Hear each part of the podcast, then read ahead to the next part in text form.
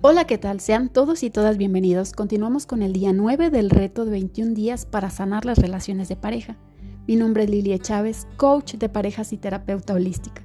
El objetivo de este reto es poner en práctica ejercicios que les estaré compartiendo para nuestro autoconocimiento, elevar nuestra conciencia y tomar la responsabilidad de nuestro crecimiento interior. Los cambios duraderos surgen en nuestro interior.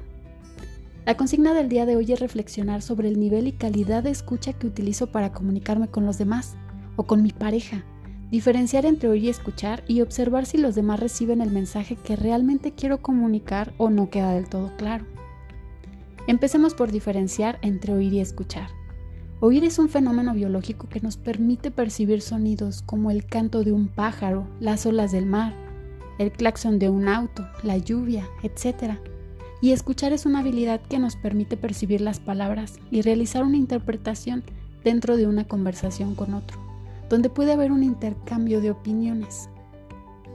Uno de los principales motivos de conflicto con la pareja es la falta de comunicación o el que uno de los dos se siente que no es escuchado.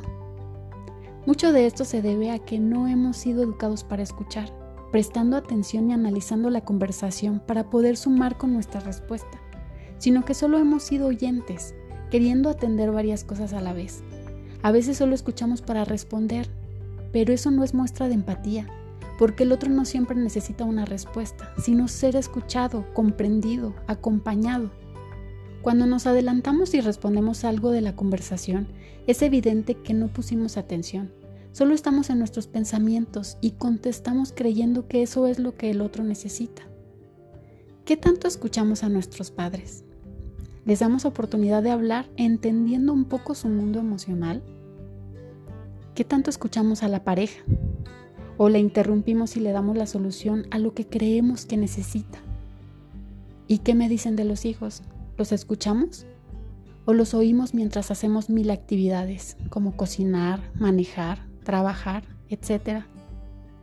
En el ámbito laboral también se da mucho el no escuchar.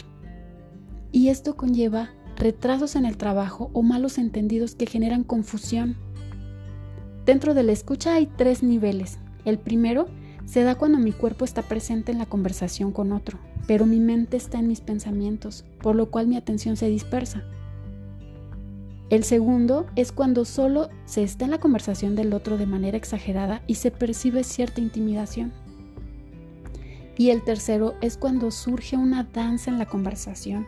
Ambos están presentes en mente y cuerpo, hacen aportaciones que retroalimentan, parafrasean algo que el otro dijo para seguir el hilo de la conversación y el resultado es fabuloso. Analicen con cuál nivel están escuchando.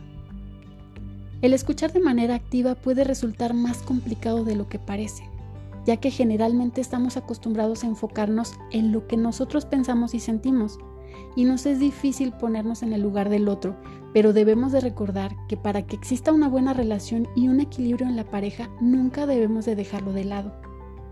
Debemos de hacer un esfuerzo para generar que exista un buen intercambio de información, lo que facilitará la convivencia y mejorará potencialmente nuestra relación. Conforme vayamos poniéndolo en práctica, cada vez nos resultará más sencillo hacerlo y nos evitará muchos problemas que a veces son innecesarios. Algunos tips para mejorar nuestra escucha son no interrumpir al otro, eliminar los juicios, tener apertura a temas desconocidos, no suponer algo que no se dijo, parafrasear lo que acaba de decir el otro, no dar consejos anticipados, respetar los silencios, recordar que hay preguntas que no siempre requieren una respuesta inmediata, cuidar nuestro lenguaje corporal, ya que comunica más que las palabras. Al estar en una conversación, evitemos cruzarnos de manos, torcer los labios, evadir la mirada o voltear algún punto que nos distraiga.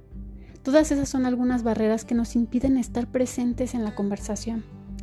Ahora les dejo una reflexión. Si quieres ser sabio, aprende a interrogar razonablemente, a escuchar con atención, a responder serenamente y a callar cuando no tengas nada que decir. Joan Caspar. Y recuerden que cada uno tiene su propio proceso de evolución. Mañana continuamos con el día 10.